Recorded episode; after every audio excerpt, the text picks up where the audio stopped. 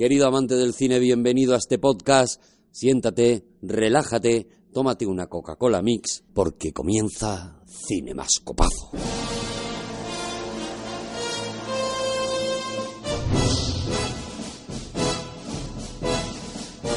¿Cómo está Juan? Lo primero, ¿cómo está Juan? Uf. ¿Qué? Bueno, a ver. No he elegido yo esta película, yo creo que es Esto obvio. es evidente, lo sabe España. Pero fíjate cuántas cosas caben en el cine. O sea, es, es asombroso, es maravilloso. Yo no, no hubiera visto esta película de no haberme obligado Rodrigo Cortés a verla. Claro. Por varias cosas, entre ellas pertenecer a una nacionalidad muy concreta. Sí, el hecho de que sea francesa a ti no te está ayudando en principio, ¿no? Y cómo me ha, cómo me ha alucinado, cómo me ha gustado, qué pequeño me ha hecho sentir, qué cantidad de cosas que me ha hecho eh, pasar dentro de mi cabeza. La he visto tres veces ya Mm. y he flipado mucho. ¿Pero la has visto tres veces? ¿No la habías visto antes? No la había ¿Y visto te has- antes. no la te la has visto antes, tres veces Y seguidas. la he visto tres veces seguidas para Mm. intentar comprenderla y me he quedado mm, bastante lejos, creo. Claro, que, pasa bueno, mucho, para- yo creo, con esta película, ¿no? Que terminas, estás, estás metido de repente en unos ritmos tan extraños para ti, en una manera de, de contar las cosas, en una, en, en- en una forma en la que ocurren las historias tan diferente a lo que estás acostumbrado, ¿no? A, a- a la- a las melodías, que es un poco como cuando, cuando escuchas free jazz, ¿no? Que dices, bueno, dame una melodía, dame algo donde agarrarme, ¿no? Tiene que ver con mi trabajo principal, que no es esto, sino ser escritor. Muy, muy, muy famoso en todo el mundo. Muy conocido. Y la manera normal en la que tú tienes de construir una narrativa, ya sea en el cine o en la literatura, eh, es eh, a través de la mímesis con un personaje principal, un personaje protagonista. Cosa que en este caso no está ocurriendo. Eh, la película de la que vamos a hablar hoy es una sátira y la característica fundamental de la sátira es precisamente la separación de la identificación con un personaje y la observación. Ujú. Y eso te lleva a sitios que te obliga a, a- a recalibrar la manera en la que te comunicas tú con la película. Claro, porque ¿qué- ¿qué hace especial a, a Tati, Rodrigo? O sea, ¿qué, qué es lo que nos- nosotros somos muy conscientes de que hemos visto una cosa que no es lo habitual en el cine, mm, una manera de contar y una manera de comportarse en la pantalla y de montar y de todo eso que nos explicarás seguro tú, ¿no? Pero ¿qué, qué es lo que marca el- el- la especificidad de Tati? Lo he dicho. Simplemente él, supongo. Eh, cualquier autor ve los mismos elementos en el mundo que cualquier otro, pero los procesa y digiere de forma distinta y por lo tanto los vuelca de un modo distinto. Hay, hay una tradición que conduce a Tati, pero, pero Tati es radicalmente nuevo en realidad expresándola. Es fácil pensar en, en- en caricatos o en cómicos de la pantomima, incluso con tradición francesa, Max Linder inicialmente, Ujú. y desde Chaplin, luego en Estados Unidos Chaplin, las comedias de Max Sennett, Buster Keaton, pero él en realidad no está haciendo eso, por lo menos no en mi tío. En sus primeras pelis hay algo más de esa tradición, hay algo más de continuidad o de readaptación de esa tradición. Si pensamos en sus primeras pelis muy, muy, muy recomendables, Día de Fiesta, por ejemplo, sobre todo Día de Fiesta, muy divertida, Las vacaciones de Messi y Lo, que es absolutamente maravillosa. Maravilloso. Pero de alguna manera se produce un cambio en mi tío hacia la modernidad. Eh, tiene una forma de visualizar las cosas y contarlas que es muy diferente porque ni siquiera busca de una forma tan directa la comedia. Es decir, sí que la busca y resulta divertido, pero no es explosivamente divertido. Tiene más que ver con una mirada asombrada del entorno, que se produce con mucha naturalidad, pero que va posándose en el espectador de una forma parecida a la poesía, en cierta manera.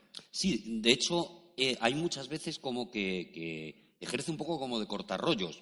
Es decir, eh, te está planteando un chiste, eh, tú en tu cabeza dices, vale, ya sé por dónde va el chiste. Voy a poner un ejemplo. Hay un momento en el que está recogiendo la ropa que tiene tendida en esa casa de la que ahora hablaremos. Se echa la ropa al hombro, pero se la echa pillando la cuerda de tender y se va sin, el- sin ese trapo que se queda colgado. Cualquier otro, un Chaplin, un Keaton, a partir de ahí habría desarrollado un montón de situaciones de él buscando el trapo, vuelve a coger el trapo, vuelve a hacer exactamente lo mismo porque alguien le despista. Él te lo deja ahí. Dices, "Jo, estaba a punto de reírme, de reírme a carcajadas de esto y tú como que me has cortado, ¿no? Como que me has hecho la cobra del chiste. incluso como actor. Como actor, cada vez es menos protagonista, hablo en su carrera. Y en esta película, en el fondo, es poco protagonista. Incluso una película que se llama Mi tío sugiere que la mirada es la del niño, de alguna manera, como una especie de recuerdo del niño, de así fueron aquellos años con mi tío.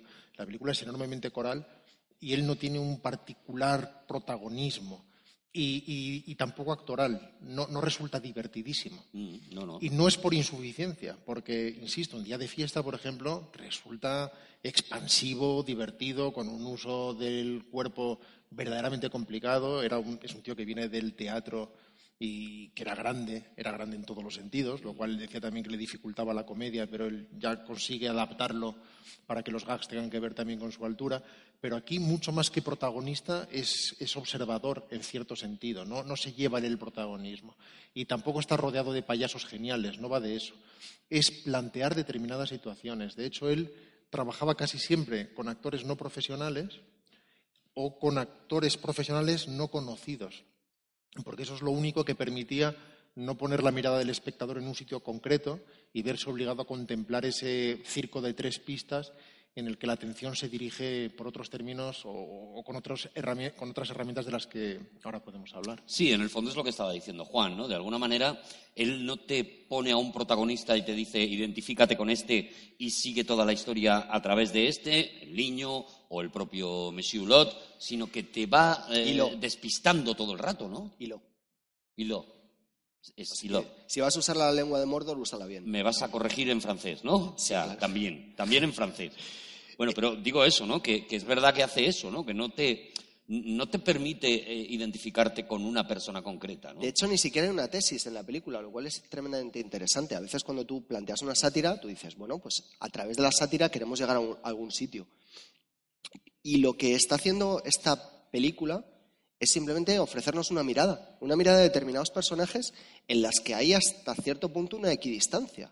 Lo más sencillo cuando tú ves esta película al principio es decir, vale, lo que está haciendo es eh, resaltar la mirada positiva de ese personaje em, patoso, eh, hasta cierto punto bohemio, romántico, que intenta vivir una vida un poquito al margen de, ese modernismo nuevo, esa, nueva manera de entender eh, la arquitectura, la vida, la organización del tiempo que hay en, la Francia de los años 50-60 en toda Europa. Pero es que ni siquiera es así.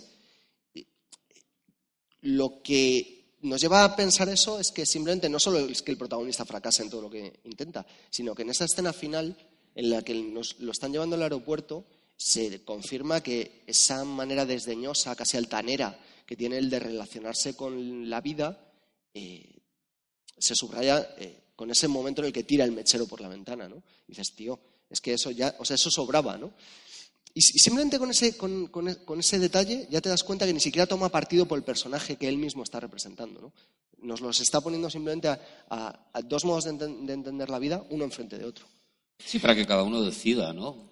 Pero yo creo que mucha más, más, más calma que, una visión antitética, no es una película de tesis. Si, si hubiera un, no hay un protagonista, pero si hay un punto de vista en el fondo es el del niño. Si somos alguien, somos el niño, el niño que se aburre, y que lo desdeña todo. El niño es maravilloso, ¿no? Con qué indiferencia afronta todo, cómo mira a los adultos, como diciendo, puedes acabar ya, tengo cosas que hacer en el cuarto, cómo obedece a su madre tirando esos zapatos y dándole patadas, siempre absolutamente aburrido, es el que es quien somos. Antes de ser programado y convertido en ese pequeño burgués sometido a un determinado ritmo de las cosas ajeno a él, es la oportunidad que aún tenemos.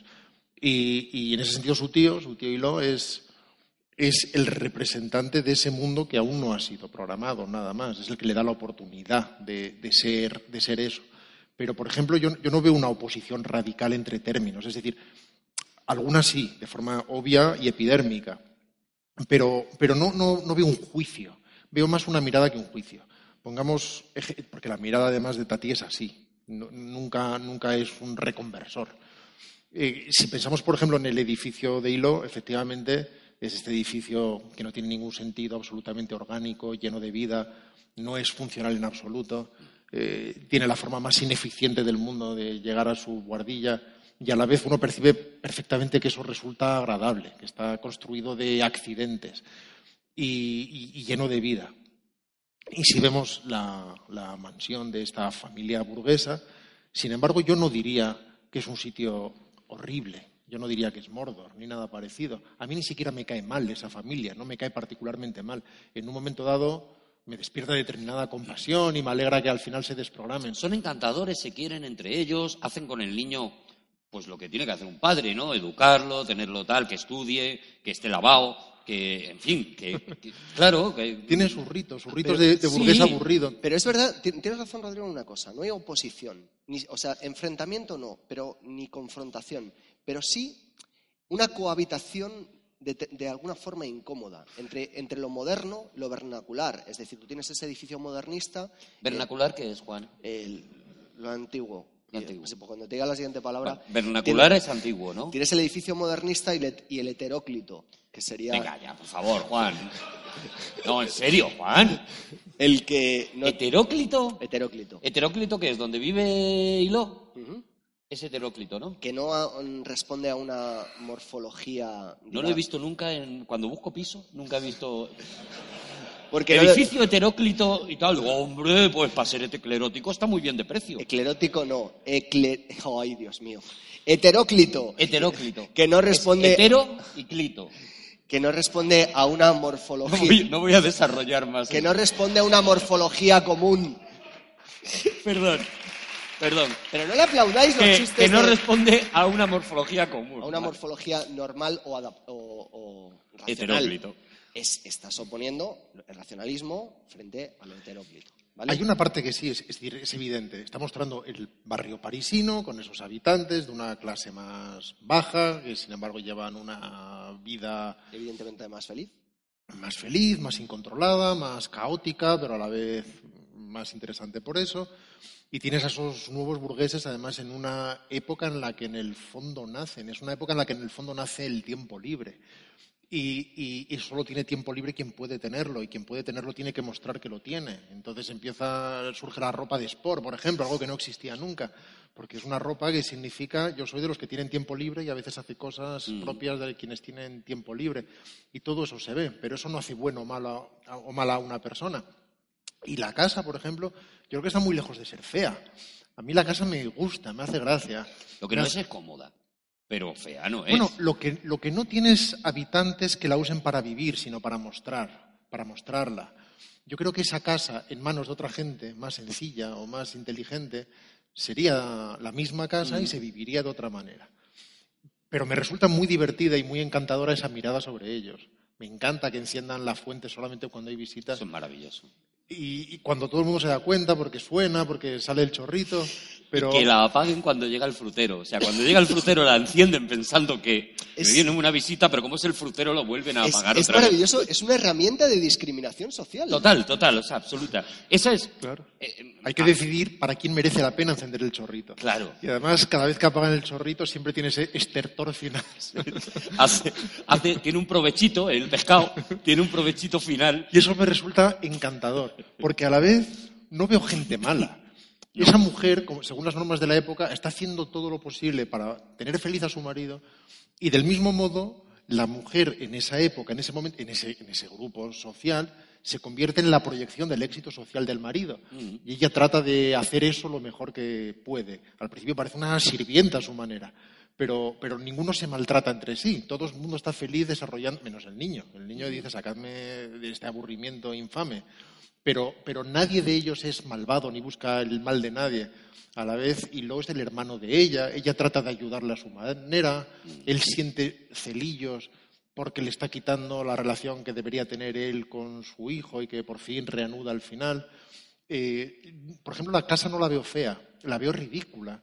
O, o la veo como un perfecto laboratorio para expresar el ridículo de determinada forma de vida.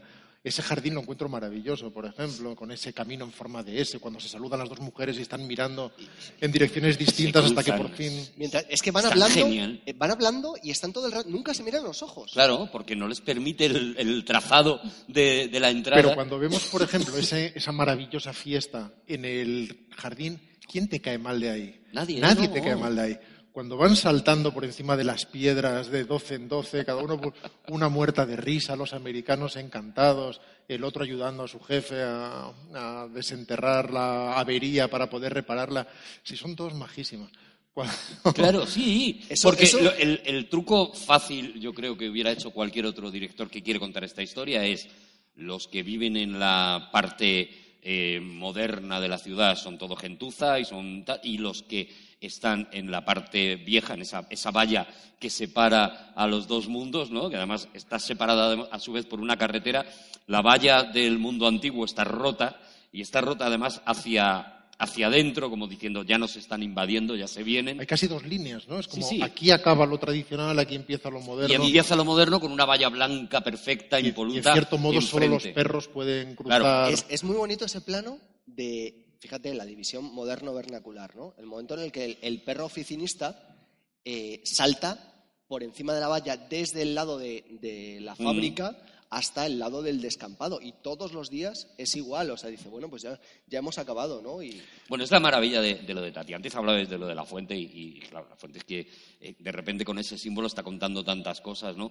Simplemente el principio, cuando vemos a esos perros que están comiendo la, comida de, madrugada, que se han ido una noche de farra, porque vemos que el perro llega al chalet de madrugada, cuando todavía no han desayunado. El perro se ha pasado una noche muy loca, ¿no? Vemos a los perros hurgando entre la basura, comiendo las sobras que han dejado los vecinos del pueblo, del pueblo pobre eh, para, para desayunar y de repente intuimos que uno de esos perros no es de ahí, que es uno que lleva un abriguito de colores, de un color rojo, de cuadros. El único que va vestido, intuimos que El único perro que va vestido y saluda, que se, se le ve educado, es, es, al perro a que vemos, ¿no? Y es el que vemos que todos acompañan al chalet, pero él es el único que entra en el chalet. Y en el fondo está contando ya en esa escena la película que vamos a ver. Está contando la historia de ese niño, ese niño que vive ahí, pero que en cuanto puede se escapa a pasarse una buena farra con su tío, ¿no? Yo no soy amigo del simbolismo, pero los perros en realidad simbolizan eso de una forma además bastante improvisada, porque en realidad él los vio en rodaje y, em, y empezó a hacerles planos y al final están eh, al principio de la película con el título, eh, ayudando a ligar determinadas escenas al final. Y, al final, para no devolverlos a la libertad, lo que hizo, bueno, a la libertad, a la pobre libertad y al hambre, lo que hizo fue venderlos, puso un anuncio en el periódico diciendo que vendía estrellas de cine y consiguió acomodarlos a todos en, buenas casas. Pero hay una mirada sobre el perro que es muy interesante porque es el que se salta todo tipo de fronteras, es la libertad, es es, es eh, no, no, el caos, sino la falta, de, la falta de normas. No me atrevo a decir el salvajismo, pero hay algo de eso, hay una mirada encantadora hacia eso. Igual que el niño, como es feliz, es tomando esas tostadas infectas que ese hombre con las que ese hombre se limpia prácticamente. Qué pinta de sanas tienen las. Y están todos tan. Ponle bien de azúcar. Hay, hay, un... hay un momento maravilloso. vamos a ponernos un momento en esta escena del Sí, pero justo después de que acabe de hablar.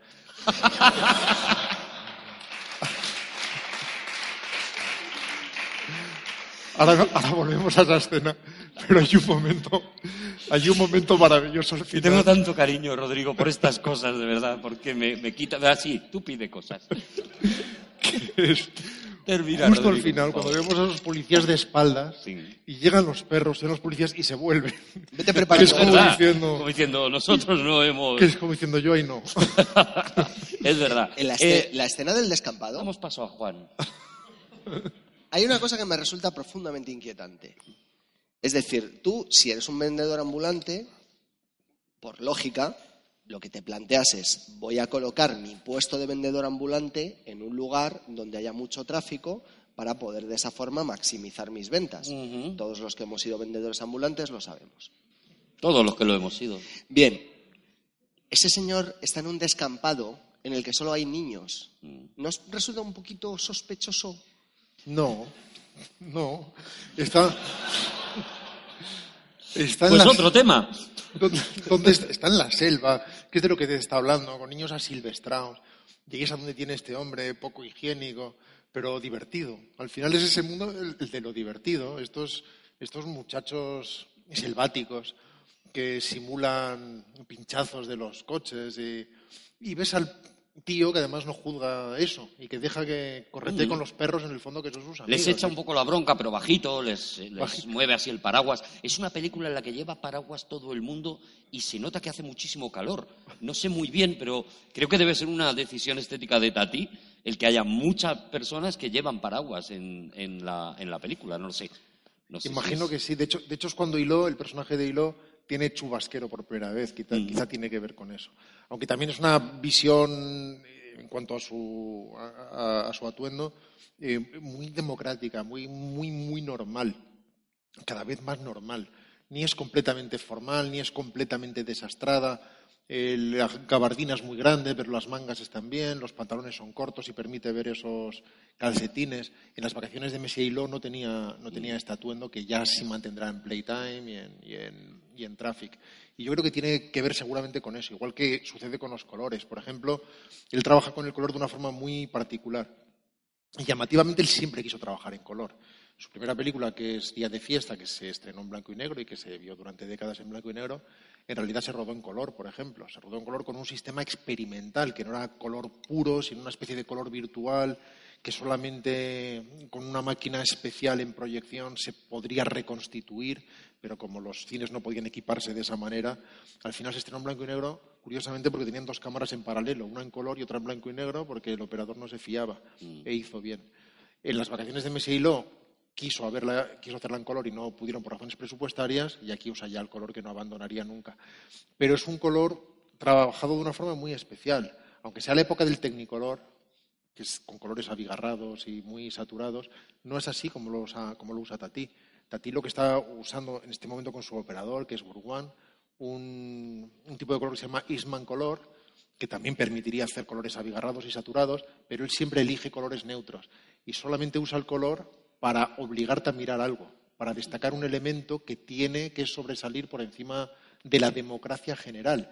Pero si nos damos cuenta, predominan los, los grises en un lado y en el otro lado los pardos, los sí, crudos, los pardos, sí. etcétera. Y de repente estamos- te quiere llamar la atención sobre un tomate o sobre, que, que es uno de esos casos, ¿no? O sobre la manguera con los roja. plásticos, ¿no? Eso y es. como esta casa está amueblada con los plásticos de la fábrica Plastac, pues ahí sí que tenemos esos bancos incómodos con verdes sólidos Mm. o, el balancín con un amarillo sólido o rojos. Ahora que mencionas el nombre de la fábrica, no hay nada que quede al azar en esta película, pero me, me alucina que la escuela y la fábrica no solo tengan prácticamente la misma fachada, sino que es que la misma tipografía que, que Es la utilizan- única tipografía que se ve en la película. Claro, la misma tipografía que utilizan para señalar esto es una escuela, te la, te la ponen en la fábrica como indicando estos niños para lo que están creciendo es para esto otro y para nada más. ¿no? Sí, y además creando un mundo que no existe, ¿no? Que, es, que es el mundo de la película.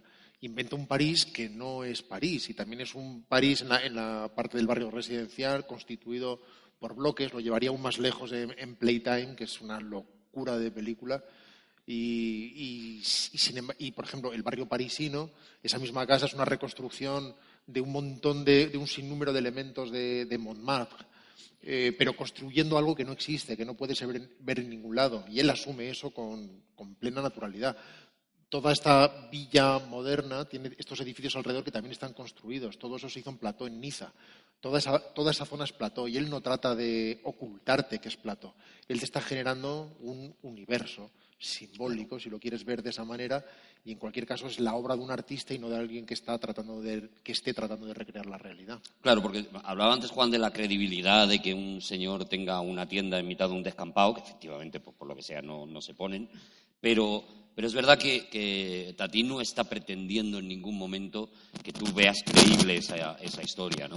No está pretendiendo que, que, a- que tú te lo creas. Por ejemplo, en la, Acabo de ir un estornudo llegado de la nada. he sido yo, he sido yo Ah, que, que tengo me ha dado otro provechito como al pez. Pero, da- pero lo has hecho a la vez que hablabas. lo he hecho a la vez que hablo. Es impresionante, Arturo. Bueno, y ahora cuando saque a Monchito vas a flipar. Ya verás.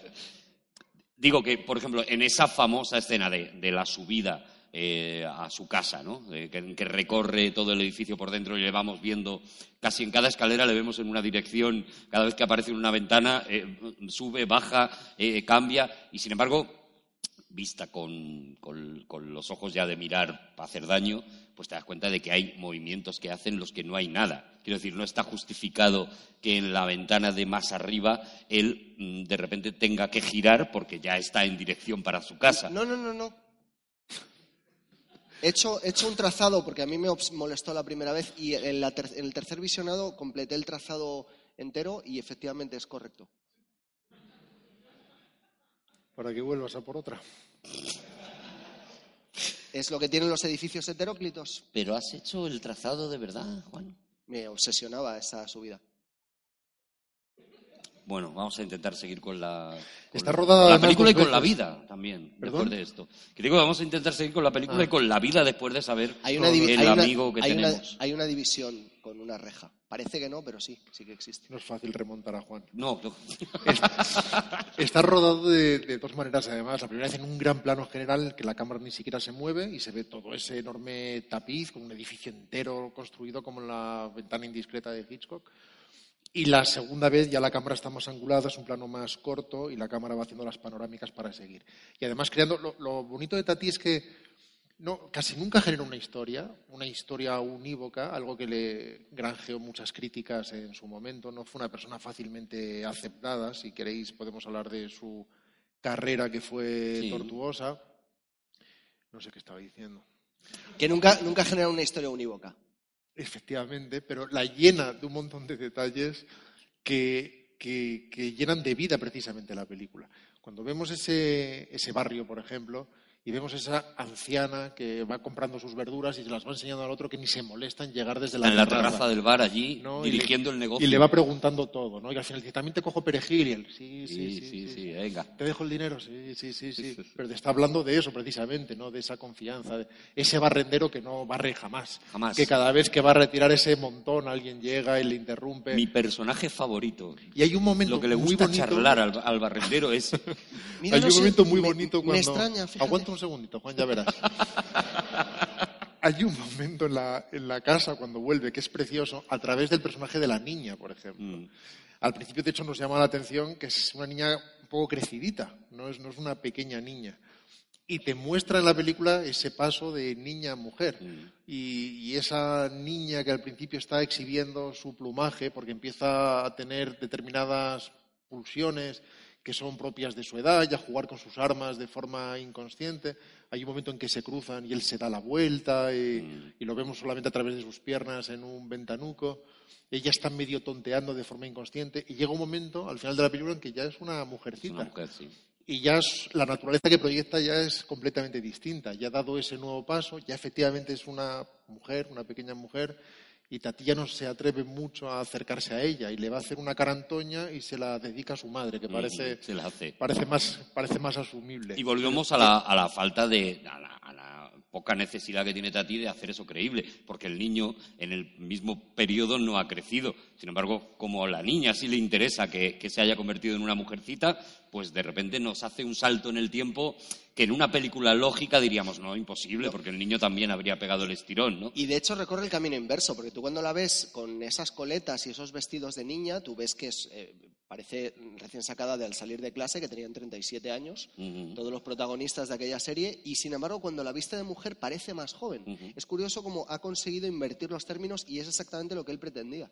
Bueno, yo esa percepción no la he tenido, Juan, Sí, pero eh, bueno. es, es más, fíjate, no hay nada que, que ocurra en esta película por casualidad. No, evidente. Y de hecho eso refuerza mi tesis de que él ni siquiera está intentando decir lo casual, lo, lo tradicional, lo accesorio, la vida en sí misma es mejor que lo orgánico y lo racional, porque precisamente lo que él construye es una composición tan brillantemente eh, pergeñada, con una orfebrería tan delicada hasta en el más mínimo de los detalles, que en realidad te das cuenta de que nadie que cree que sea capaz de hacer eso es- podría ser capaz de defender la posición contraria. Claro, porque yo creo que no es una película narrativa lo que, lo que ves cuando ves mi tío.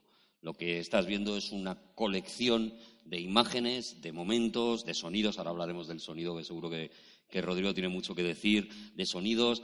Al final lo que te está haciendo, creo, ¿no? es, bueno, pues igual que cuando piensas en literatura. La literatura tiene un montón de vertientes y tú piensas, bueno, pues literatura incluye eh, desde la letra de una canción hasta una de tus novelas, por ejemplo, o, o- o un poema o la poesía, y todo eso es literatura. Pasando por Shakespeare. pasando por Shakespeare, que, te pilla de, paso, que te pilla a mano, y sin embargo, cuando decimos cine, parece que solo entendemos un, estilo de cine. Yo creo que esta, esta, película está más cerca de la poesía que la, que la mayoría del cine americano habitualmente que vemos, que tiene una narrativa más cercana a lo que sería la novela, ¿no? Y, esta película es poesía, y entonces como la poesía es una cosa de percepciones, no sé si, estás de acuerdo conmigo, Rodrigo. Y, que es un, y, que es un, fresco, o sea, igual de fresco que es Trece Rue del Percebe que el, el Jerónimos Bosch, ¿sabes? O sea, tú ves, tú ves el Bosco y ves Trece Rue del Percebe y dices, es una colección de pequeñas historias. Sí, a veces de hecho son, son tableau vivant, ¿no? Son tableros vivientes. Eh, con, esos planos generales, que además son los que permiten determinada comedia, sobre todo cuando la comedia es gestual. Porque muchas veces esa comedia y esa sensación de verosimilitud y de involucración en la historia se rompe con el corte. Y la comedia muchas veces se rompe con el corte. Apenas hay detalles, por ejemplo, no hay primeros planos. Si pisa de repente esos nenúfares artificiales porque los confunde con, con las losas que, con las que trata de salvar el terreno, lo muestra en ese plano general sin, ponerte un primer plano de cómo el pie se hunde, por ejemplo, porque eso rompería la comedia y además te obliga a mirar. Si, si vosotros el otro día, por ejemplo, pusisteis El Guateque. El Guateque es una película enormemente deudora de Tatí. No se entiende sin Tatí. Toda esa fiesta en el jardín es el inicio del Guateque. Y si veis la siguiente peli de Tatí, que es Playtime, hay una escena de cuarenta y pico minutos en un local que creo que se llamaba el Royal Garden, igual me equivoco, pero era algo parecido, que es un preguateque en toda regla. Y uno puede ver perfectamente a Blake Edwards analizando a Tati para tratar de construir esa historia con un millón de personajes. En el caso de Playtime, muchísimos más todavía. Es una película llena, como si fuera un circo de, personajes abigarrando el plano de principio a fin y, con, y, sin embargo, con un manejo de la atención único. Porque, por democrático que parezca, aunque dé la sensación de que cuando tienes 12 personajes puedes mirar a cualquiera, en realidad, si tuviéramos una cámara enfocando a los espectadores, todos moveríamos los ojos a la vez hacia el sitio que a Tati le conviene. Mm. Consigue hacerlo con la fotografía y lo consigue hacer también con el sonido. Por ejemplo, si pensáis en, los diálogos, una película llena de diálogos, la gente habla, es una película sonora, Y sin embargo la gente piensa que es una película muda, o sea, te, tienes en la cabeza que es una película muda. Tienes, tienes sentido, es una película que que se desarrolla con la pantomima y con el lenguaje gestual y eso, indiscutiblemente, la hermana con. Están más bajos los diálogos, además, de lo normal. Indiscutiblemente, la hermana con el cine mudo. Pero es una película que solo funciona con sonido. De hecho, el 50% de la película es sonido. y, efectivamente, los diálogos. Está llena de diálogos, pero los diálogos no son importantes. Los diálogos suenan como suenan las voces en un aeropuerto o en una estación de autobuses o en la calle, cuando uno solamente escucha retazos de conversación y de repente oyes, espero que hayas pagado a tiempo o eso no me lo dirás dos veces y no sabes a qué se están refiriendo. Son simplemente eh, pequeños detalles y fogonazos que se van filtrando. Y frases siempre banales. O sea, eh, eso yo creo que, la, que, la, que colecciona, igual en las vacaciones de Juan, no hace falta levantar la mano, ahora te voy a dar paso. Juan, puedes levantar la mano pero apoyarla así como que te voy a tardar en darla. Eso es. Así, eso, como que, me estoy aburriendo. Esto era, todas mis clases en el cole eran así. Por eso, es que va, a llevar un rato que hables. Tengo una pregunta para Rodrigo. Que con el brazo así en cabestrillo ya se lo ponía su madre. Ay, perdón. Entonces, eh, digo que son todo frases banales, que son todo frases que sobran. No, en las vacaciones de Monsieur Hilo se, se entiende mucho mejor eso todavía. O sea, creo que no hay ni una sola frase que no, se, que no vaya más allá de pues parece que va a llover, pues hay que ver cómo se ha estropeado el tiempo, pues llévate una rebequita. la gente habla de cosas banales Además, en los dos barrios. Eso es este modernísimo. La película es mucho más moderna de lo que la gente puede imaginar. Eh, en estos años, o sea, un año después, estaba arrancando oficialmente la, nueva ola, la Nouvelle Vague. Y sin embargo, esta película, en gran medida, entra de forma muy directa en ese movimiento de modernización. Como sucede con el cine de Bresson, que no se reconoce oficialmente como parte de la Nouvelle Vague, pero que, están muy, muy integradas en realidad en ese movimiento rupturista de la nueva ola. Curiosamente, toda la, teoría crítica de André Bazin, el, crítico prácticamente auspiciador y, padre de la teoría del autor, mm. que después daría, haría nacer a la Nouvelle Vague con los, con los críticos de, de Cahiers, que pasarían después a ser directores, eh, está muchas veces constreñida en una serie de nombres y no está abierta a otros, como el caso de Tati, que en realidad tiene mucho que ver con ese movimiento. De, hecho, eh, Truffaut hizo una lista de 400 eh, cineastas franceses que consideraba gentuza y que hacían peor el arte cinematográfico, y en la lista de nueve, en las que no se incluyó a sí mismo en donde debería estar, eh, que eran los grandes de la historia, incluía a, Tati. Mm. Y sin embargo, Truffaut tardó un poquitito más en entrar, porque sus compañeros de Callers les interesaba muchísimo Tati, precisamente porque reconocían ese lenguaje completamente rupturista y moderno, que no estaba adscrito a las normas de lo que se llama cinema de qualité, que es el, cine de calidad como reacción a, en fin, la liberación tras la Segunda Guerra Mundial, no nos vamos a perder mucho con eso. Pero ese cine academicista lo rompía completamente Tati, haciendo cosas que no estaba haciendo nadie. Sucede con el sonido. El manejo del sonido es muy parecido, por ejemplo, a movimientos musicales del momento como la música concreta. Lo que estaba haciendo en Estados Unidos John Cage o lo que estaban haciendo otros músicos en, en Europa. Por ejemplo, todo está doblado a posteriori las propias voces están dobladas a posteriori vemos muchas veces que no encajan en boca. Y todos los gags que tienen que ver con el sonido, como los pasitos cortos de la secretaria, que son mm. maravillosos, y el saltito final por la acera para seguir haciendo el tiki-tiki, todos esos son sonidos a posteriori, como los sonidos de la fábrica, etcétera. No son mm. reales. Y cuando también eh, vemos a todo el mundo hablando a la vez, él filtra qué fragmento de información quiere que escuches para que tu mirada vaya, hacia allá. Con respecto a eso, eh, cuando hay, una mm, cosa que me llama mucho la atención, es que hay veces que tú estás oyendo en primerísimo primer plano un sonido que, sin embargo, está ocurriendo al fondo de la acción. Eso es obviamente porque él ha querido resaltar eso y no porque tenga un técnico de sonido de mierda. Es así, es así, claro, claro.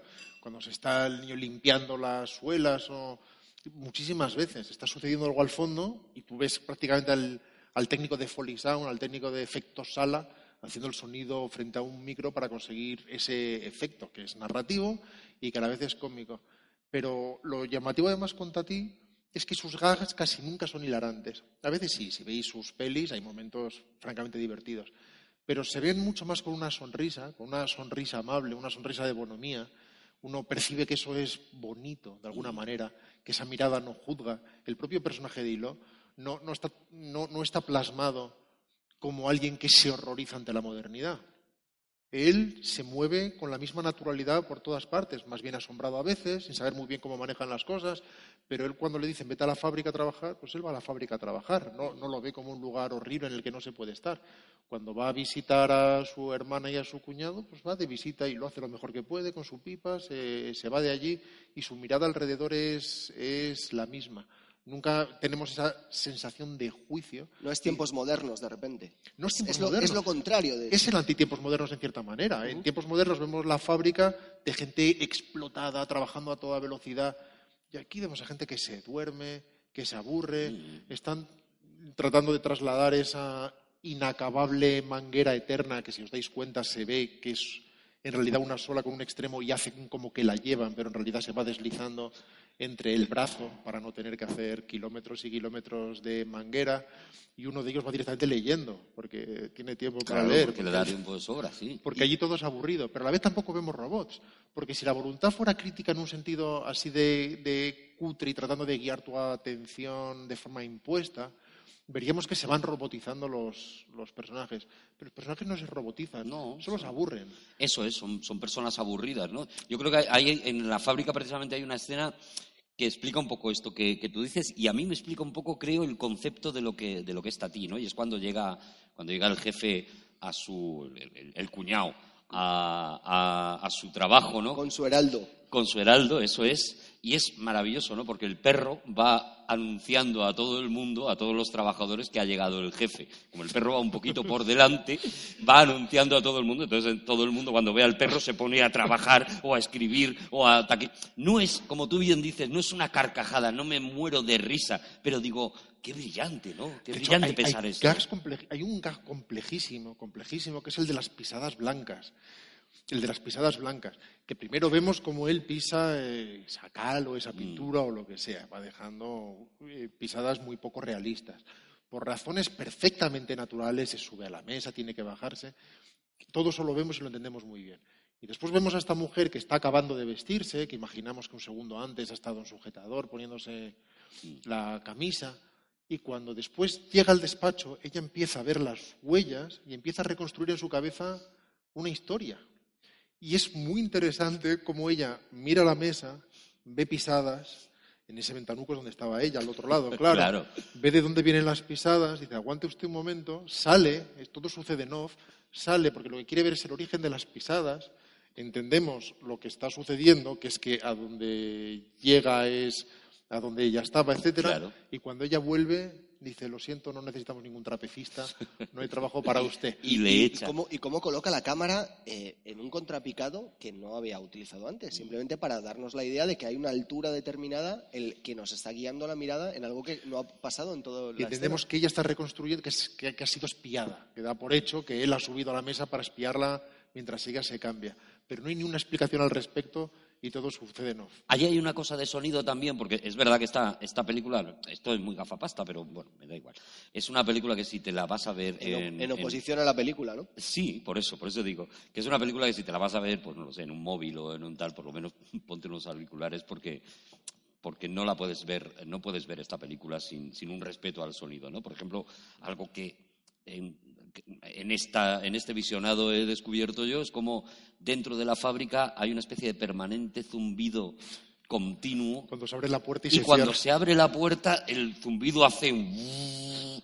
que es un zumbido que luego te encuentras en la casa de, de- de la familia, en la casa de los cuñados. De repente el zumbido, que es una cosa que yo no había percibido en, en anteriores visionados, el zumbido te está marcando también los dos mundos, lo mismo que la fotografía, lo mismo que la arquitectura, lo mismo que todo, ¿no? De repente ese zumbido te avisa de estás entrando en el mundo moderno. Y, comienza incluso así la película. Así, eh, al, al principio nosotros vemos los títulos de crédito y vemos que están representados de forma física en unos carteles, en una obra, en donde nosotros estamos escuchando eh, simplemente ese sonido de una obra. No sé si es ese zumbido también, me- ahora tengo que, Mm. que pensarlo. Y de repente eh, el corte nos lleva al siguiente mundo donde vemos el título de la película pintado con tiza y comienza a sonar la música extradiegética, como dice Rodrigo, es la música del cine, coño, ¿cómo, se va, cómo va a ser? Pero ¿por qué dices? mm, es que dije- ¿Por qué, por qué humillas así? No, porque, joder, luego... Un cuando- tío que ha dicho heteróclito y se ha quedado tan tranquilo. Pues ya está, porque- pero luego Rodrigo-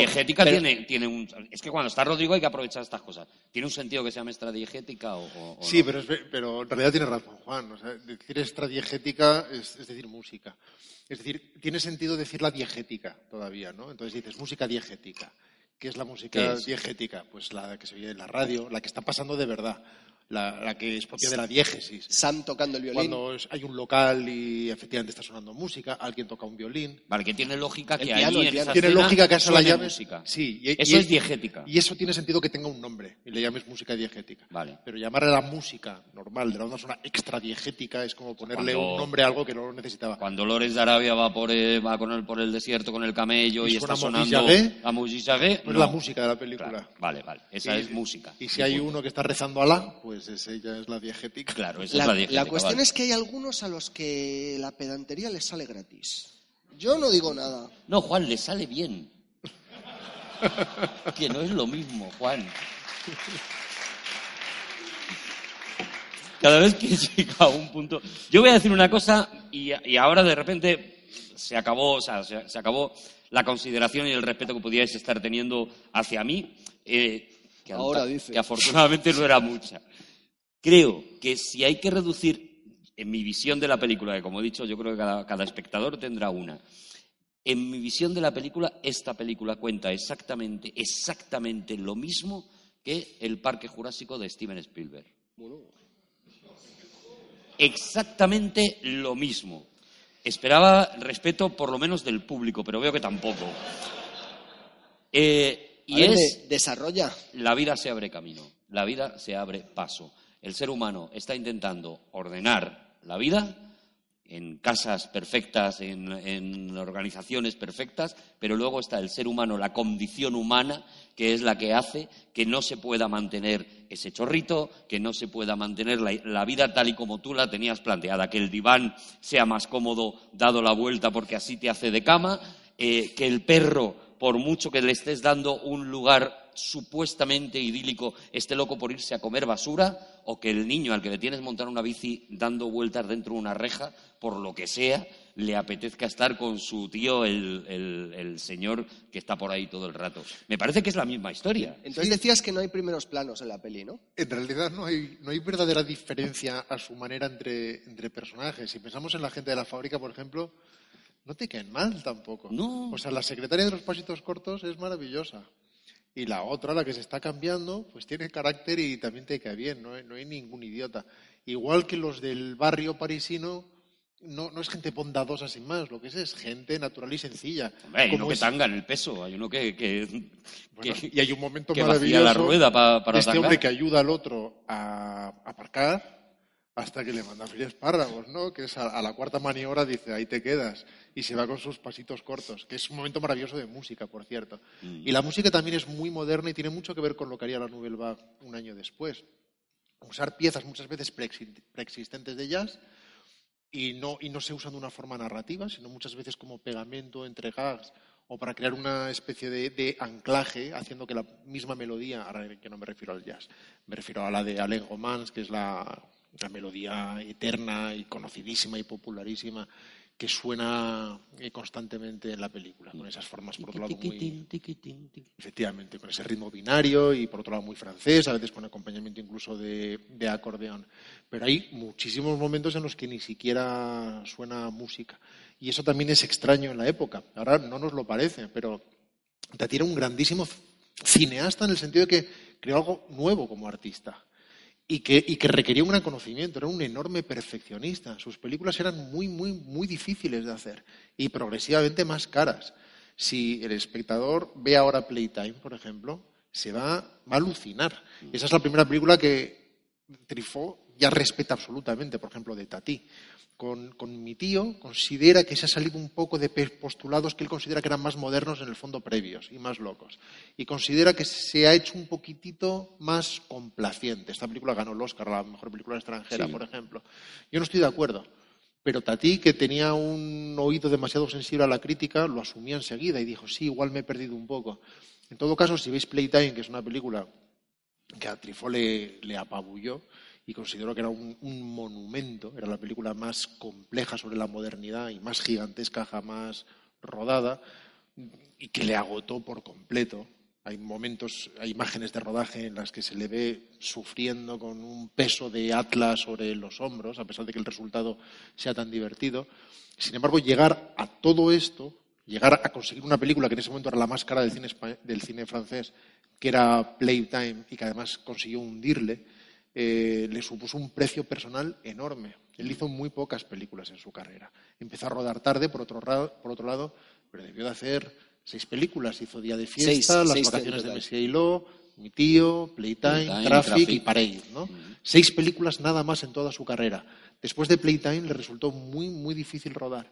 Y nunca tendría tanto éxito como con mi tío. Y tampoco tuvo escuela. Esas películas son una especie de isla, una especie de, de ovni aterrizado en mitad de ninguna parte que no ha tenido continuación. ¿Es más difícil rodar comedia que cualquier otro género? Lo difícil es rodar bien y lo difícil es mm, ser exitoso en aquello que se hace. Cuando digo exitoso no, no lo digo pensando en público en la taquilla. Me refiero a éxito en la medida en que algo consigue los resultados por los que aquello ha nacido. Objetivoso, digámoslo así.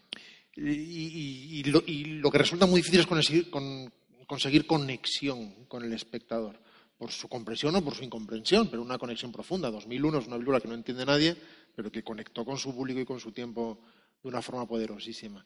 Pero la comedia lo que es es más cruel. Me refiero a la hora de conseguir un éxito.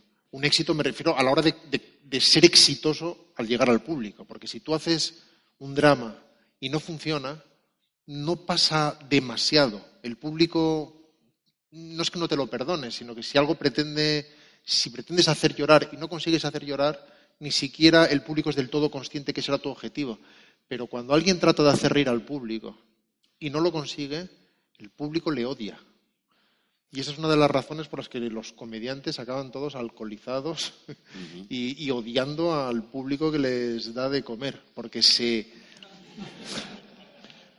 porque cada vez es una prueba a vida o muerte, a vida o muerte, y el espectador no admite que no le haga reír si pretendes hacer reír. Sí, esa es la crueldad de, de la comedia, precisamente, ¿no? El payaso triste. el- sí, eso, el payaso triste es eso, exactamente, ¿no? Lo que, lo que describe Rodrigo, ¿no? La- la- el drama va por dentro y no tiene una expresión exterior tan evidente, a no ser que ya sea una película pues, que te haga llorar o una obra de teatro que te haga llorar, que, que- que aquello salga, aflore, y en caso de que te, haya llorar, te haga llorar, pues te va a hacer llorar en un momento determinado, normalmente al final. pero una película o una actuación o una obra de teatro cómica tiene que arrancar cada cierto tiempo, tiene que arrancar una cosa que es, que es audible, visible, que es, es la risa, ¿no? Y eso es lo más difícil y precisamente por eso yo, la gente que dirige comedia o que hace, que hace comedia me parece que es que es Esta película tuvo un éxito enorme, un éxito enorme en Francia. Sí, sí, sí, Fue lo- la más exitosa. lo petó. Con, con muchísimos, Pero con muchísimos fíjate, es curioso porque es hasta cierto punto es muy inclasifi- in- inclasificable. Antes intentaba Arturo llevarnos a su terreno su teoría de parque jurásico. Mi teoría de Parque Jurásico, que viendo la emoción con la que la habéis seguido, he empezado a, a sospechar que a lo mejor es una mierda. Pues no te creas, porque yo la he estado pensando. Ah, cuidado, que lo que estabas es mascullando aquello He estado más cuidado- Primero la he rechazado, porque, a ver, primero. porque viene de mí. Claro, o sea, Gracias. uno primero sospecha de la fuente, ¿no? Y, y luego pensando, he dicho, "Eh, igual no está tan lejos de la realidad. Porque es verdad que, que sí que eh, nosotros podemos agarrarnos de alguna forma a que hay una especie de redención para casi todos los personajes sin que tampoco se hubiera planteado al principio ni un pecado ni una condena. Pero sin embargo, eh, insisto, hay una equidistancia. Es decir, al final el personaje Hilo es transformador. Sin su existencia, probablemente su sobrino hubiera crecido para ser simplemente una máquina, una parte eh, sucia y gris de un engranaje. Sin embargo, para él no queda nada, porque él fracasa en todo. Él fracasa en, en el amor, porque no puede eh, conectar con, con esa persona que le pretendía, fracasa en su La relación. vecina desagradable. Eso, fra- fracasa también con la vecina desagradable, eh, fracasa con la niña, fracasa con su, su sobrino, al que, al No, que- la niña ni lo intenta. de- del que se aparta y fra- fracasa en, en el trabajo y finalmente tiene que marcharse. ¿A vosotros hacia cae mal alguien? Pero la- nadie No, cae no, mal. no. Y, eso, es- y eso, hilando con lo que decía Arturo y con lo que dice Rodrigo, de que nadie cae mal, me da la sensación de que no existe ningún protagonista en la película porque no hay ningún villano.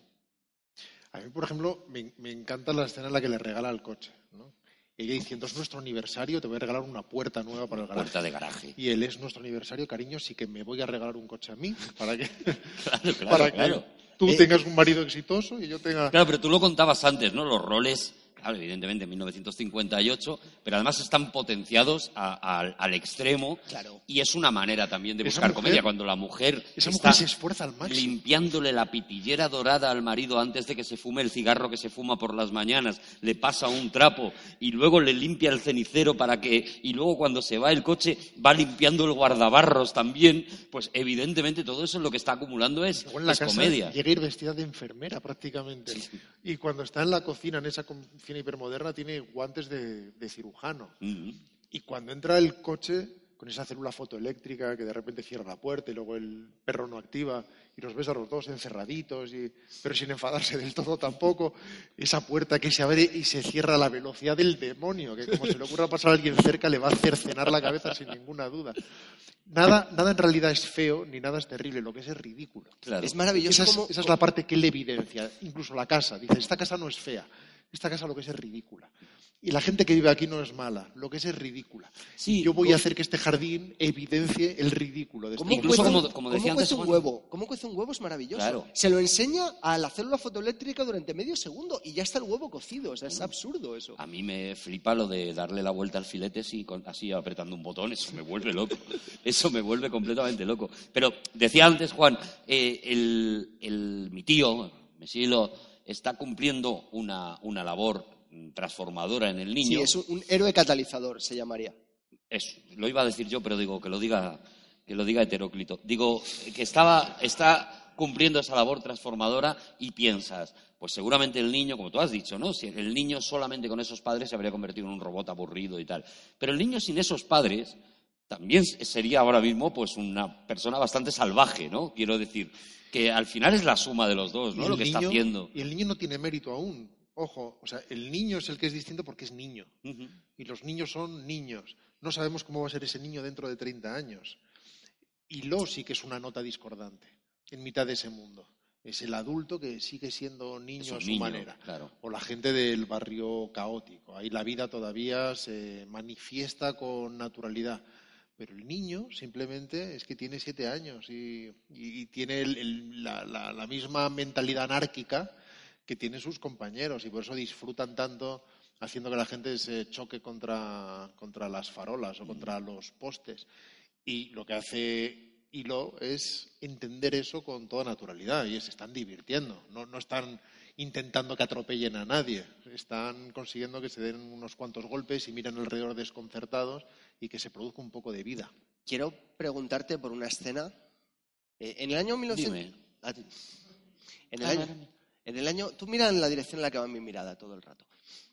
¿Llevo una camiseta tuya, acaso? No, es verdad, llevas una camiseta de Rodrigo Pues ya está. tocando el tambor. Mira, a la misma edad a la que debía tener Gerard en la película. Y también era un niño salvaje. Fíjate Oh, que, que bien creció.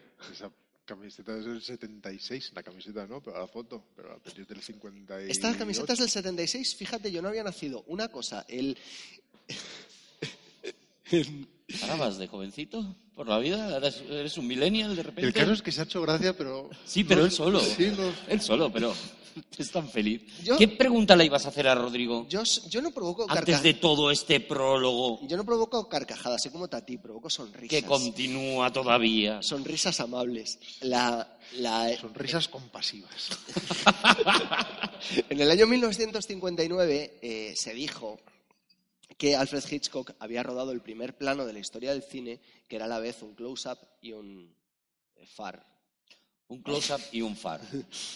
Un plano largo, un, long shot y un close-up, ¿no? Eh, eh, ¿Pero puedes explicarlo, por favor? que era al mismo tiempo un plano corto y un plano largo. Como un plano corto y un plano largo a la vez, el mismo plano. A la vez el mismo plano. ¿Cómo- cómo es en el famoso final de Con la muerte en los talones, con esa cara del Monte Rushmore, que es obviamente un, un primer plano, y el Los Washington, ¿no? eh, eso es. Mm. Y al mismo tiempo, pues los protagonistas en un plano, en un plano largo, ¿no? Sin em- Eso, por si te ayudo para otra vez. Es primer plano y plano general. Vale, gracias. No es Colgate y Close-Up. Pero como has yo es que me- estas cosas me las sé en inglés, en close-up y long shot. Y entonces, a lo que íbamos. ¿Ves? A él le cuela. Sí. Va.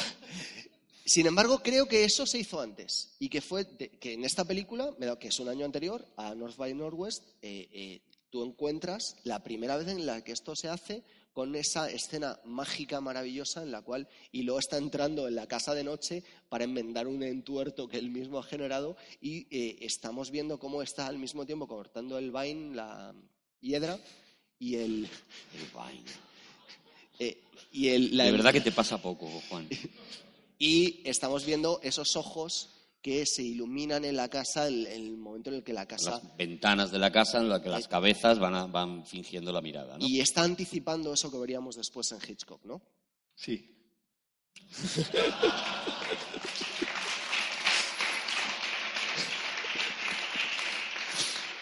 Me gustaría que habláramos un rato de ¿Ves esta cómo le pasa poco? porque es extraordinariamente compleja de rodar.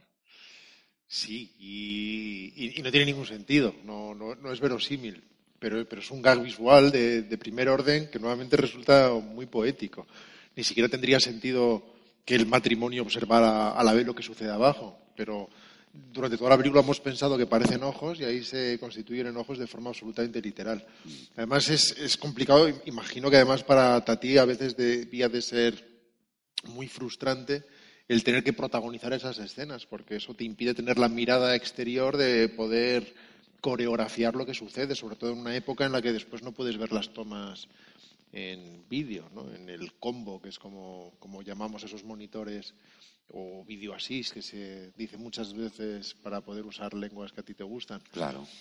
Y en Sí, aquella época, si de verdad estaban bien coordinados, y de hecho algunas veces no están perfectamente coordinadas, esas teóricas niñas de los ojos, no te enteras hasta el revelado y tienes, y tienes que volver. Y complejísima de iluminación también, ¿no? La, fotografía es espléndida, por ejemplo. O sea, es un, es un eh, operador acreditadísimo, su primer gran operador en su carrera. Después en Playtime directamente rodó en 70 milímetros y consiguió probablemente la mejor foto de su carrera. pero tiene una enorme perfección formal. Hay muchas cosas difíciles, incluso algunas eh, que no resultan nada espectaculares, como por ejemplo cuando abre y cierra la puerta y no, eh, de, su, de su azotea, de su guardilla, y vemos el reflejo cegándonos para mostrarnos el reflejo del sol. Hacer ese cálculo no resulta fácil y seguramente no lo haría con el sol, seguramente lo haría con un gran foco o buscando la hora exacta del sol, en cuyo caso tenía cinco minutos para poder hacer ese plano. Y después el contraplano en el que se ve como El pájaro. ese reflejo hace cantar o no al pájaro según reciba el calor del sol o no. Esa escena marca toda la película, ¿no os parece? Que a partir de ahí no puedes dejar de sonreír todo el rato. Ujú. Sí, y es, y es la contraparte del- de la fuente pez, de alguna manera. Ellos tienen, él tiene su mascota real, su mascota orgánica, y los dos tienen la mascota mecánica, que además no funciona bien. Pero hay un momento maravilloso, prácticamente berlanguiano, que es lo que te hace que quieras a todo el mundo. Recordad, por ejemplo, cuando arreglan la fuente y en ese plano general vemos todos los procesos por los que pasa antes de funcionar otra vez. Cuando empieza a echar pez o suciedad negra y por fin funciona perfectamente. Y todos con un alboroto. Rompen a un, a un aplauso súper tierno. Aguanta 10 años el aplauso. Arriba está Hilo aplaudiendo, el niño aplaudiendo desde la otra ventana. están Y el todos señor que la ha arreglado con la chaqueta así puesta y como muy orgulloso, muy. todos y te felices. lo quieres comer. Claro, no, no ves a Hilo diciendo qué gente, Mm. qué tontería. No, no, está aplaudiendo como uno más Sí, porque el sí. chorrito funciona otra vez y es maravilloso. Oye, Fíjate, eh, sí. yo, yo le preguntaba a Arturo eh, si de alguna forma, eh, después de ver esta película, le dije, oye, ¿a ti no te recuerda mucho a Mr. Bean? Y él, él me, me dijo que precisamente el Mr. Bean sería como una especie de reflejo, ¿no? Me habías ¿De dicho. quién está hablando? Ah, está- Bueno, yo creo que Mr. Bean. eh, eh, Primera pregunta que le hago en 26, 27 Sí, programas. sí, pero hablabas Sí, como sí. de otra persona. O sea, le hablabas a él de me, él. me estaba hablando a mí, sí. Y, y él me decía eso, me decía, no, me recuerda mucho a Mr. Bean. Yo creo, yo creo que para nada. O sea, quiero decir, evidentemente son dos actores que utilizan la mímica por encima de todo. Sin embargo, Mr. Bean tiene un componente ruin que no lo tiene. Pero fíjate, eso Lo. es, es como Es- Una, una cara sucia de, de este Messi. Bueno, él, él es. Mr. Bean sería un niño malo, un niño travieso, un niño egoísta, un niño que, que- que si puede se va a quedar con lo que sea. Y, y Lod no, o sea, y Lod es, un- es, No. es la inocencia. es- Filosóficamente, Hilo y Mr. Bean no tienen nada que ver, pero, Claro. pero Rowan, Rowan Atkinson eh, reconoce a Tati como su maestro. Claro, claro, en la mímica, desde luego. Y, y fue viendo las, las vacaciones de Messi Hilo, que es una película maravillosa. La verdad es que recomiendo prácticamente todas las de Tati. Todas, todas, la gente veía de fiesta que es un personaje completamente distinto, Mm. es un cartero muy expansivo y cuando da la vuelta a su cartera, muchísimo más exagerado. Mm. Es maravilloso. Las vacaciones de Messi Hilo también tiene esa mirada berlanguiana en la que no juzgas a ninguno de los personajes. Mi tío es absolutamente maravillosa. Playtime es una auténtica locura, es una película además de una perfección técnica y de una coreografía complejísima, carísima, es una locura. Hombre, yo creo que, que después de. Si alguien se ha animado a ver mi tío ahora, precisamente porque hacemos un cine más copazo de ella, y nos han dicho muchas veces, pues no la habría visto si no fuera porque estáis haciendo esto, pues el siguiente paso lógico va a ser quiero más de esto, quiero más de, de Tati. Y sobre ¿no? todo ahora que, que la gente que la haya visto ya sepa algo más de lo que puede esperar de Tati. Claro. Porque eso le impedirá pensar que va a ver a un Chaplin o a un Keaton. Porque lo interesante precisamente de Tati, para unos para bien y para otros para mal, de Tati es una persona también muy detestada, hay gente que no soporta las pelis de Tati. Por ejemplo, los Monty Python, Terry Jones amaba a Tati, John Cleese detestaba a Tati. Odiaba a Tati. eh, la gente, ya sabiendo lo que puede esperar, si le ha interesado algo, se dará cuenta de que entra en un mundo que es distinto y que no busca la comedia de la misma manera y que tiene una mirada más reflexiva, más observadora y de alguna manera también, ¿por qué no más intelectualizada? Las películas no resultan intelectuales en un sentido pesado, pero uno sí que percibe la mirada de un pensador detrás. No hay una tesis, pero sí hay una observación intelectual sobre el mundo que le rodea y además hay un determinado camino. Esta película no resulta tan crítica en ese sentido, pero en Playtime, por ejemplo, este mundo de hormigón se convierte en muchísimo más hostil y la película de un alguna manera supongo que le tiene que enloquecer no solo a Blake Edwards sino a Terry Gilliam porque llega a esos límites de locura incluso en las eh, descripciones de los, de los escenarios. Sí, esta película te, yo creo que te, que te coloca en un sitio cuando ves, hablando de, de referencias, ¿no? Eh, a Terry Gilliam, por supuesto, si ves a Jean-Pierre Jeunet, si, pi- si piensas en Amélie, Sin por duda. ejemplo, o en La isla de los niños perdidos, eh, se llamaba así, ¿no? La de los perdidos. Tim Burton ama a Tati, por ejemplo. Claro, claro. De una forma muy distinta en su trabajo actoral, pero hay una influencia estética incluso en, la- en- en el barrio residencial de Eduardo Manos Tijeras. El propio ejemplo. David Lynch también tiene Lynch muchísimo. ama a Tati. Lynch le adora y, además hay, bueno, hay incluso documentales que tenéis en YouTube de Lynch hablando de Tati con, con devoción absoluta, ¿no? Juan, ¿cuál es tu película favorita, tu película no, tu escena favorita de, de mi tío, de Ya, Tati? ya le he dicho, hemos estado un rato hablando de ella. Ah, era esa. Vale, Sí. no, no tienes... No, y, y además es que creo que solo viendo esa película. la eh, escena de, de la... el momento en el Las que- escenas, ¿no? De... no, es, es la escena en la que tú eh, eh, entra Hilo por la noche y ve de Ah, vale. la, la casa le mira. Los ojos. La casa le mira y es maravilloso. Rodrigo, ¿tienes alguna escena así especialmente? Ya sé que esto de la Si, favorita... si es dijera poco escena, hablaría entera de toda la merienda campestre, que es una escena de 22 minutos, Mm. pero que me parece maravillosa. Pero si hay un momento, un momento muy tonto, muy sencillo, que me hace reír siempre, y además siempre es una de estas sonrisas dulces y optimistas, porque su cine es blanco, es este momento en el que hay un cliente gordo esperando, llega la secretaria, le pide que llegue, ella se va a sus, pas- a sus pasos cortitos y él la sigue a la carrera también, pero con absoluta naturalidad. Simplemente se echa una carrerita detrás de ella. Estamos en eso y, y ya está. Ya Y hay que hacer consiguen así. acompasar los pasos de es forma magnífico. casi eh, metronómica. Claro, O sea, porque, porque es eso, es la mímica, es el ballet. No, yo, me, yo me voy a quedar con una escena y con un plano, perdóname, hoy vengo muy, muy venido arriba, ¿vale? Una escena que me explica, me explica cosas de Tati que seguramente no voy a ser capaz de verbalizar y sin embargo a lo mejor por eso pienso que este, que este cine es, es poesía, que es esa escena en la que él, después de que se ha caído, eh, la niña ha tirado el tomate, él está discutiendo con el dueño de la frutería porque se piensa que el tomate lo ha tirado él y lleva en la bolsa un pez, un pescado que ha, que ha cogido y mientras está discutiendo está moviendo la bolsa y la cabeza del pescado cabrea a un perro que se piensa que está luchando contra un pez mm, que me imagino que lo vería como el tiburón de Spielberg y demás, ¿no?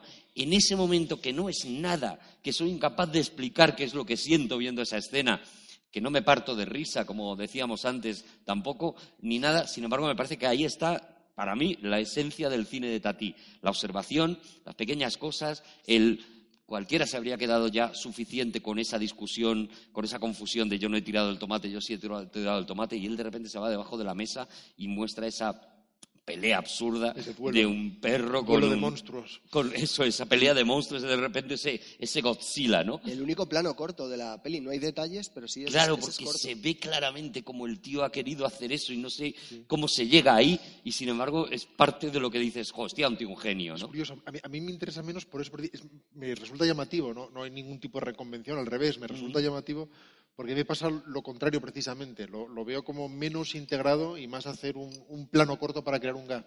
Pero me, pero me parece bonito que a ti te parezca lo contrario. Claro, a mí me encanta por eso, porque me parece que tampoco ni siquiera está buscando un gag, es una imagen, es, es algo que le ha- seguramente le pasó en el rodaje y dijo, lo voy a aprovechar, y sin embargo me parece que, que me enseña un poco del engranaje con el que piensa la, la mente de Tati.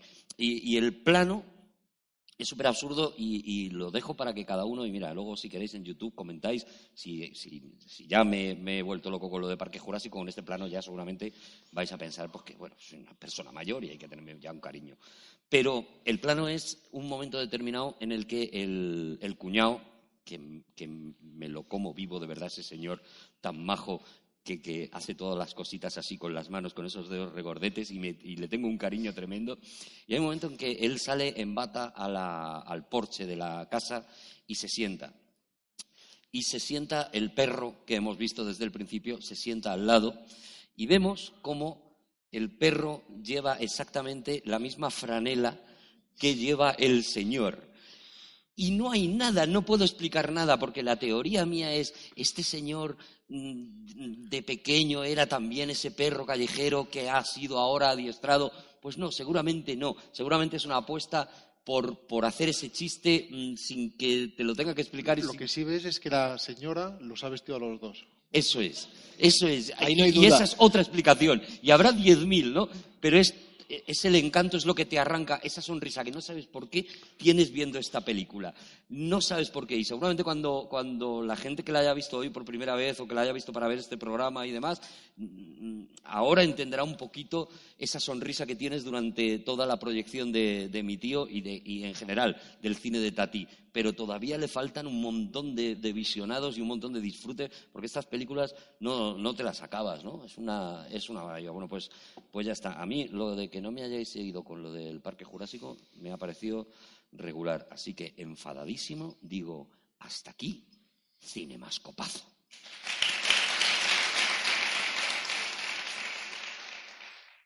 Espera, espera, espera, no cortes todavía, porque ahora es cuando Marcos Más nos canta la película de la que acabamos de hablar en un minuto. ¡Marcos Más! Mi tío en un minuto. Él, un señor con pipa un poco despistado, que vive en un barrio un poco marginado, tiene que ir al cole a por su sobrino. Un tío en gabardina en la puerta de un colegio y todos están tranquilos como han cambiado los tiempos. La casa es moderna pero fea, un poco de ocasiones del Ikea. Y deja al chaval en casa del cuñado, que tiene una fábrica y está forrado. Cada vez que llega desinfecta al niño. Su hermana le pide, le pide al marido que le dé trabajo, que tenga algo fijo. Él trabaja un poco a su manera, hace salchichas en vez de mangueras.